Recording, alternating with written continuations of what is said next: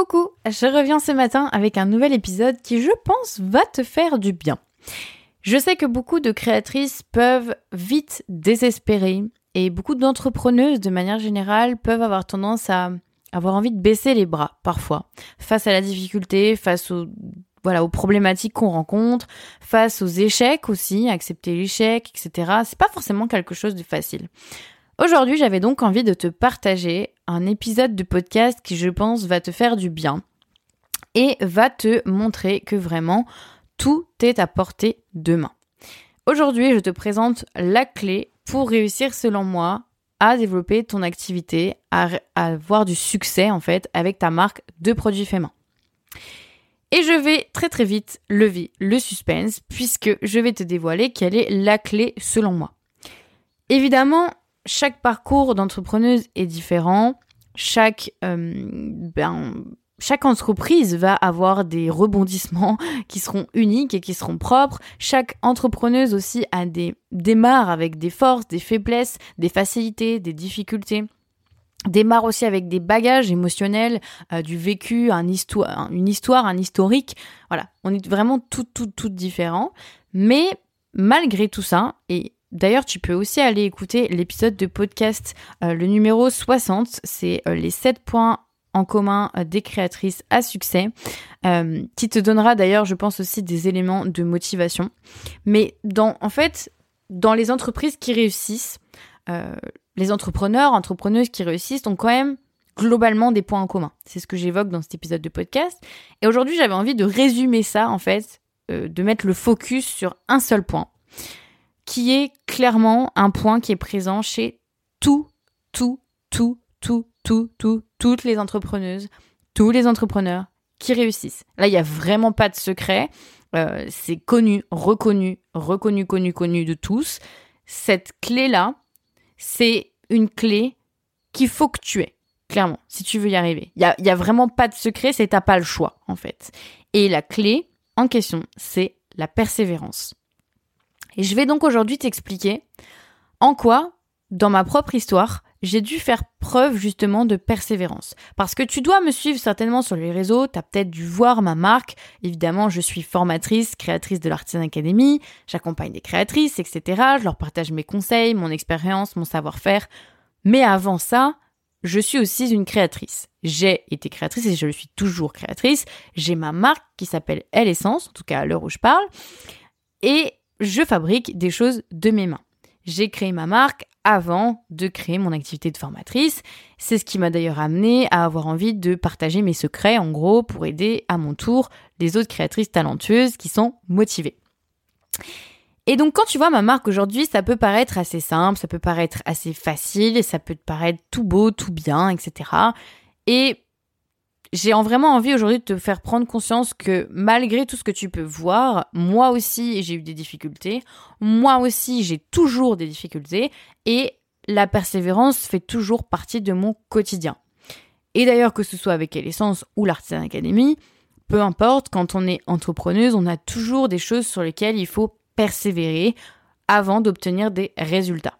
On n'a pas forcément tout de suite les résultats que l'on veut, que l'on cherche à obtenir, on rencontre parfois des difficultés auxquelles on s'attendait pas, d'autres qu'on avait prévues, qui sont finalement plus faciles à vivre que d'autres, ou d'autres qu'on n'avait pas du tout vu venir et qui sont assez compliquées à traverser. J'ai créé ma marque Elle Essence en 2019. En 2019, euh, j'ai créé et euh, j'ai, je me suis en même temps formée euh, à l'artisanat, à la bijouterie, en même temps que j'étais finalement en train de créer ma première collection. C'est-à-dire qu'au moment où j'étais en train d'apprendre les techniques de bijouterie, j'étais en train de concevoir ma première collection, clairement. Et cette première collection, elle a évidemment pas été accueillie comme j'aurais aimé qu'elle soit accueillie. Donc euh, cette première collection, elle était d'ailleurs sur un style totalement différent. J'en parle assez régulièrement. N'hésite pas à aller voir sur ma chaîne YouTube. Il y a une vidéo qui parle de mon euh, évolution artistique. C'est ça les mots clés pour retrouver le titre. Et je montre du coup justement en quoi j'ai fait évoluer mon style. Ça peut être intéressant d'aller regarder. Et donc cette première collection, en fait, euh, elle a été ça a été assez compliqué. En fait, à un moment donné, elle me sortait par les yeux. Euh, je n'en pouvais plus parce que, bah, évidemment, elle a été tournée autour de beaucoup d'échecs. Que ce soit des échecs techniques, parce qu'évidemment, j'apprenais, donc j'étais pas directement une as de la bijouterie. Hein. Je suis passée par des erreurs techniques que j'ai faites avant de réussir à fabriquer ces créations. Donc j'ai passé des heures et des heures sur cette première collection. Euh, le rendu que j'avais n'était pas forcément toujours celui que je voulais. Euh, l'accueil qui a été réservé à cette, à cette collection n'a pas été au rendez-vous, clairement, parce que j'avais pas fait ce qu'il fallait en face. Évidemment, il y a toujours des raisons. Hein. Mais cette première collection, elle a été un peu ce qu'on appelle un flop. Euh, clairement, j'ai pas fait, j'ai dû vendre à tout casser 3-4 pièces, dont la majeure partie étaient des gens qui étaient de ma famille ou, des, des, amis que je côtoyais à l'endroit où j'étais parce que j'étais dans un atelier partagé. Donc cette première collection, elle a vraiment pas été une réussite, euh, surtout vu le coût qu'elle m'a coûté, vu le temps passé, etc. Et même en termes de satisfaction personnelle, euh, ça n'a pas forcément été une réussite cette première collection. Même si, encore une fois, avec le recul, les créations étaient jolies et je les trouve toujours jolies aujourd'hui, mais c'était pas un succès en fait. Et ça, ça a été déjà mes premières erreurs. Donc évidemment, c'est vraiment pour te rassurer, c'est que si tu te lances, euh, c'est normal d'avoir des échecs et surtout c'est normal d'avoir des échecs rapidement. Parce que tu vas rapidement faire des choses, mettre en place des choses, et surtout tu vas les faire pour la première fois. Donc que ce soit une story Instagram, un post Instagram, un email, euh, le lancement de ta boutique, le lancement de la première collection, euh, les problèmes techniques, euh, les problèmes de bijoux cassés, enfin de création cassée qu'il faut réparer parce que tu as fait de la merde sur la fabrication. voilà, en fait tout ça, il va y avoir plein de choses, plein d'échecs, plein de difficultés. Et vraiment, c'est déjà pour te dire que c'est normal, et moi aussi, je suis passée par là. Donc, ça peut te rassurer. Euh, même quelqu'un comme moi qui avait des bonnes bases en entrepreneuriat, qui avait pensé à plein de choses en amont, euh, j'ai fait plein d'erreurs et j'ai eu plein de difficultés dès le début. Donc ça, c'est déjà aussi pour te rassurer. Ensuite, euh, sur la stratégie de vente, Évidemment, même si j'avais des bases en entrepreneuriat, j'ai fait aussi énormément d'erreurs. Euh, j'ai mal choisi typiquement les marchés auxquels je participais. Alors oui, j'ai été sélectionnée dans globalement tous les marchés euh, auxquels je postulais parce que j'avais un bon dossier, que j'étais assez forte en communication. Hein, C'était quand même mon métier avant. Donc ça, je maîtrisais plutôt bien. Même si finalement j'avais pas vraiment développé ma communication sur Instagram. J'aurais dû le faire bien plus tôt. Euh, mais du coup, j'avais déjà une des bases en communication, donc je faisais des beaux dossiers. Donc, en gros, j'étais prise à tous les marchés que je voulais, malgré certains marchés qui étaient assez concurrents, concurrentiels. Et je me suis pour autant retrouvée dans des marchés, euh, bah, je me suis retrouvée dans un marché salle des fêtes, euh, au milieu de mamies qui proposaient leurs bonnets tricotés à la main à 3 euros, moi, je proposais des bijoux en argent recyclé fait à la main à plus de 100 euros. Euh, il y avait vraiment monsieur et madame tout le monde qui venaient pour la balade du dimanche dans la salle des fêtes. Il faisait froid, c'était il y avait eu aucune com fait sur ce marché, c'était dans un bled paumé. Donc bref, moi aussi j'ai fait des erreurs dans les choix, même si j'avais pour autant euh, des bases en entrepreneuriat, en communication, en stratégie et tout, j'ai aussi fait des erreurs. Je me suis retrouvée dans des marchés, j'avais rien à faire là réellement quoi. J'ai fait aucune vente. Et, je peux te dire que la journée a été très longue et j'ai dû prendre mon mal en patience. Mais c'est pas pour autant que j'ai arrêté. J'ai persévéré quand même de faire d'autres marchés, de tester. Ça m'a d'ailleurs euh, euh, ben, amené à faire un marché euh, qui était plutôt sur le papier hyper sexy, qui était dans un endroit super chouette, très connu, très hype de, de la ville où j'étais, vraiment un endroit un, lieu de rassemblement vraiment très stylé, assez, assez récent. Il y avait eu pas mal de com faites, etc. Et pour autant, encore une fois, là-bas, ça s'est pas passé comme prévu. Euh, c'était mal organisé, on n'était pas bien placé. Il y avait plein de raisons, mais le marché a été vraiment un flop. là, pour le coup, j'ai fait quelques ventes, mais comparé à l'investissement en temps, en argent, euh, et, et, à ce que j'attendais de ce lieu, ça a vraiment été un gros flop, quoi. Donc, Là aussi, encore une fois, malgré ce que j'avais pu analyser, euh, faire comme recherche, etc., parce que je parle d'ailleurs des marchés de créateurs euh, dans une mini formation euh, spéciale Noël qui s'appelle Boost ton Noël de créatrice que je reproposerai je pense cette année à la période de la rentrée. Il y en a beaucoup qui l'ont suivi du coup en fin d'année et savent du coup de, de quoi je parle. J'explique pas mal de choses pour, pour faire les marchés parce que c'est quand même quelque chose que globalement on fait aussi notamment à la période de Noël. Et malgré en fait toutes les stratégies que j'avais et toute cette réflexion, j'ai quand même eu des marchés où ça s'est pas bien passé. Donc c'est normal. Même si on se forme, même si on est stratégique, on réfléchit, etc., il peut quand même y avoir des échecs. Et c'est totalement ok. Donc c'est pour aussi te montrer que même quand sur le papier, tu as fait tout ce qu'il fallait, tu as réfléchi, tu as tout préparé, bah parfois, il y a des éléments extérieurs, il y a des raisons euh, extérieures ou, ou quoi aux caisses qui font que ça fonctionne pas comme prévu. Et c'est totalement OK. Je peux te parler aussi de problèmes que j'ai eu évidemment avec mes créations. Euh, J'avais, ben évidemment, quand on se lance, euh, on a un niveau technique qui évolue avec le temps parce que je pense que la phrase c'est en forgeant qu'on devient forgeron, hein, qui, d'ailleurs illustre très bien le thème du jour euh, de ce podcast qui est la persévérance. En artisanat, c'est vraiment, vraiment, vraiment vrai, quoi. C'est voilà, c'est en forgeant qu'on devient forgeron, c'est-à-dire qu'à un moment donné, c'est en faisant des stories Instagram, euh, qu'on devient à l'aise. C'est en créant des bijoux qu'on devient de plus en plus à l'aise avec les techniques qu'on utilise.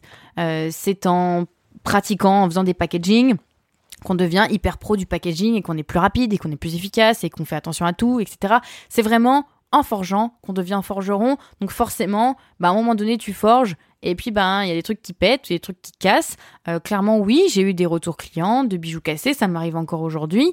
Euh, dans ces cas-là, je les gère, il n'y a aucun souci, et, je propose toujours des solutions. Je suis hyper euh, agréable avec mes clients, il n'y a, jamais de problème avec ça. Hein. Toute situation euh, se gère, tout problème a sa solution.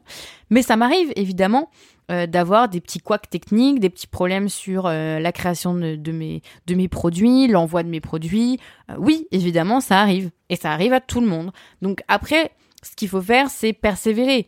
C'est soit essayer de voir est-ce qu'il faut continuer de faire la même chose et c'est en faisant la même chose qu'on va obtenir de meilleurs résultats. Donc typiquement une technique que tu as apprise de fabrication et tu n'y arrives pas. Mais pourtant cette technique, tu as vu les vidéos, tu sais comment faire, euh, théoriquement parlant, tu sais comment la faire. Peut-être que du coup il faut tout simplement persévérer, continuer de faire exactement la même chose encore, encore et encore pour y arriver. Notamment en bijouterie, ça peut être les soudures par exemple qui sont un peu complexes à faire. Euh, bon, on appelle ça des brasages, mais bon, je, parle de soudure, ça parlera à tout le monde. Donc typiquement, voilà.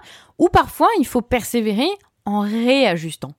On se dit, bon, bah ok, là j'ai eu des problèmes, par exemple, sur les packaging, il y a des produits qui sont arrivés cassés, euh, peut-être qu'il faut que je réajuste. Donc on va persévérer, hein, on va pas euh, d'un coup arrêter de vendre nos produits parce qu'on se dit oh là là c'est catastrophique, de toute façon la poste et machin et, et les produits arrivent cassés et de toute façon on peut pas vendre en ligne des produits fragiles, etc. Non, ça c'est se positionner en tant que victime, c'est pas ce que je te conseille. Encore une fois, la différence entre les personnes qui réussissent et les personnes qui ne réussissent pas, c'est la persévérance. Donc, qu'est-ce que tu fais face à ce genre de situation? Tu persévères. Mais tu persévères de la bonne manière. Évidemment, si tu remarques un souci technique, une problématique, tu vas te poser 5 minutes et tu vas essayer de réfléchir à ce que tu peux ajuster, adapter pour que bah, les erreurs ne se reproduisent pas.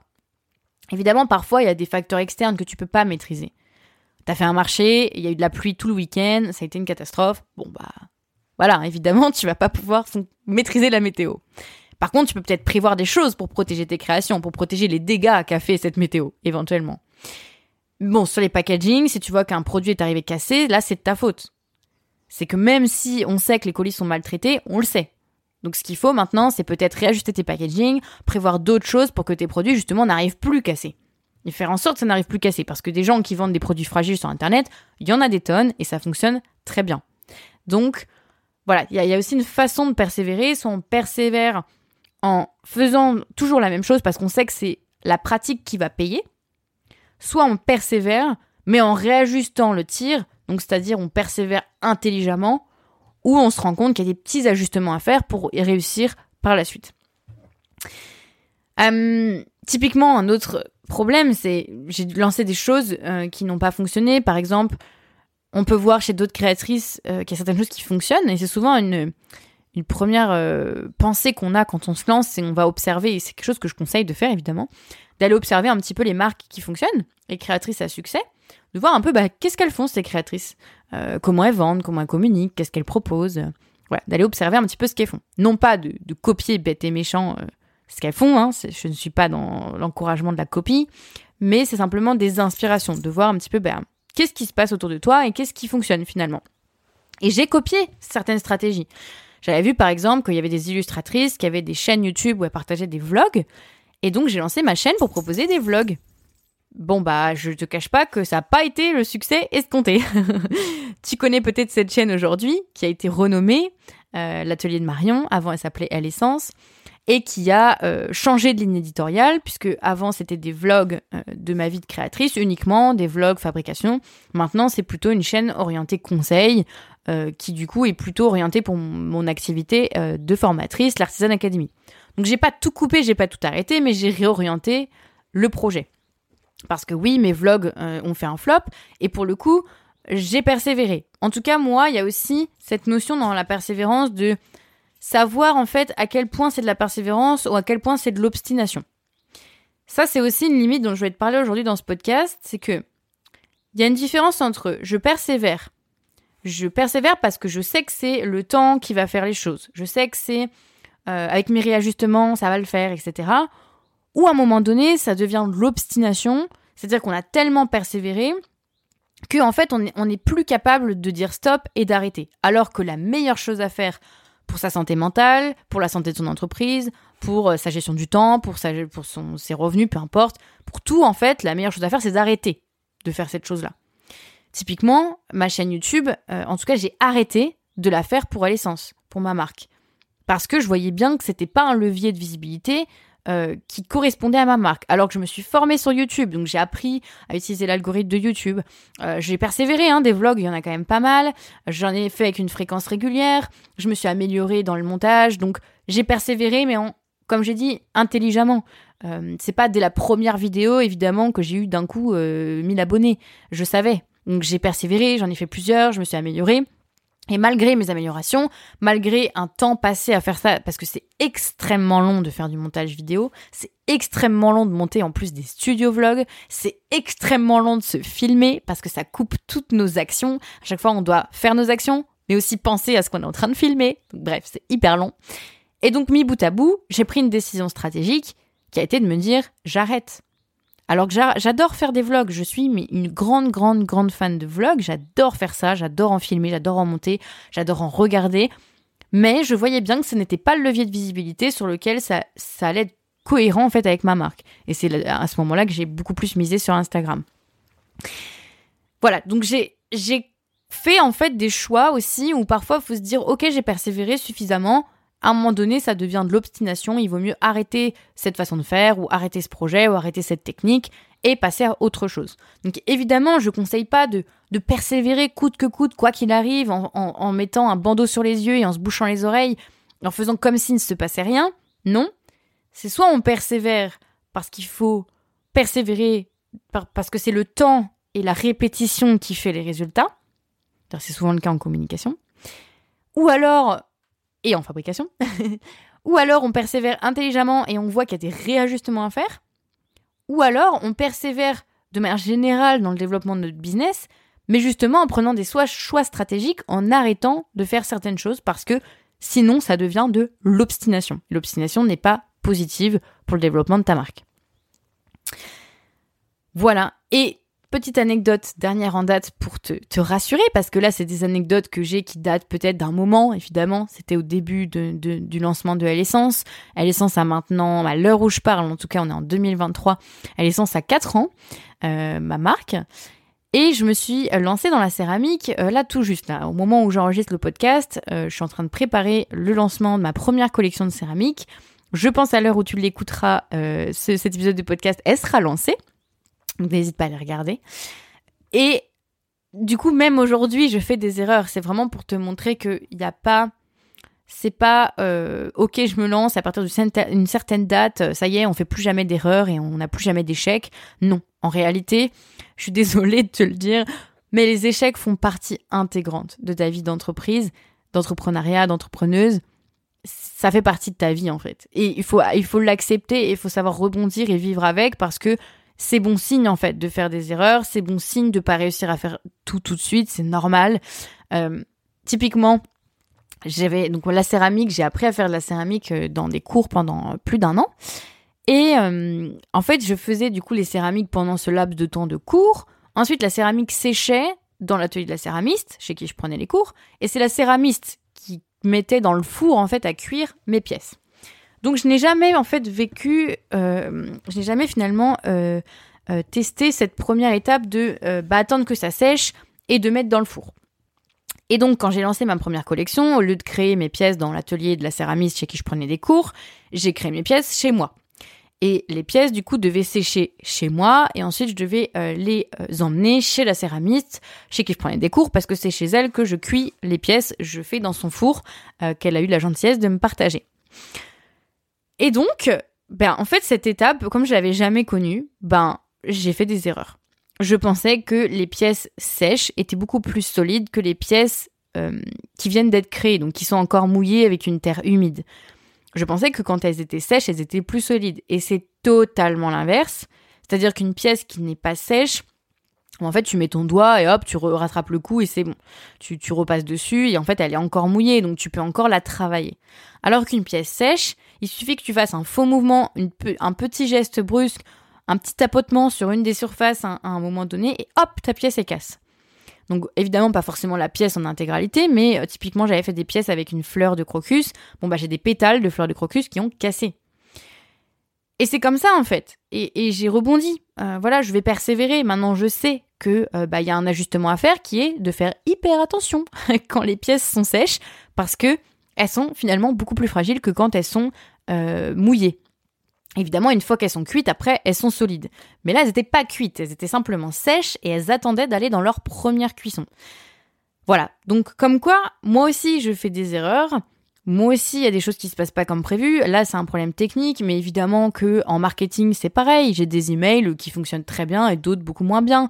Euh, alors, j'ai quand même une, une comment dire, une régularité. J'ai une moyenne. J'ai un succès qui est globalement très très bon. Euh, mais il m'arrive ponctuellement d'avoir des choses qui fonctionnent pas. De faire des actions marketing et puis bon, ça fait un petit flop. Bon bah voilà, je fais un reel, bon bah le reel fait un flop. Bon bah voilà, euh, c'est normal en fait. Ce qu'il faut après c'est persévérer, analyser, comprendre et continuer en faisant des réajustements si nécessaire. Voilà, j'espère que cet épisode de podcast t'aura inspiré, vraiment pour te montrer que euh, tout le monde peut y arriver, que Vraiment, c'est en forgeant qu'on devient forgeron et c'est valable pour beaucoup, beaucoup, beaucoup de choses. Euh, l'artisanat et la technique, mais aussi pour plein d'autres facettes de ton métier. C'est en faisant des photos de produits que tu vas devenir forte. C'est en, montrant ta tête en story, en te forçant que ça va devenir facile. Euh, c'est en, faisant plein de packaging que tu vas te rendre compte de ce qui cloche. Euh, c'est en, travaillant sur ton site web que tu qui va devenir encore plus performant. Enfin, en fait, c'est vraiment tout ça. C'est c'est c'est de la pratique, c'est de la persévérance. Et ce qui fait du coup les entrepreneuses qui réussissent de ceux qui galèrent et qui n'y arrivent pas, hein, clairement qui abandonnent potentiellement, c'est justement la capacité que tu vas avoir à persévérer.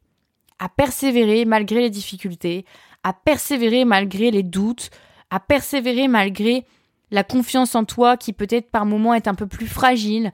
C'est vraiment cette capacité à persévérer. Et si tu es dans ta tête euh, motivé plus que jamais, et que tu te dis, de toute façon, je vais y arriver, je vais avoir du succès. La question, c'est au bout de combien de temps? Et c'est vraiment la phrase que je me répète assez régulièrement, c'est que je me répète dans tous mes projets d'entrepreneuriat, en fait. C'est oui, je vais y arriver. Évidemment, je vais y arriver. Je sais pas comment, je sais pas avec quels outils, je sais pas avec quelle aide, parce que parfois, il faut aussi se former pour y arriver, quand on est vraiment bloqué, etc., ou quand on veut aller plus vite.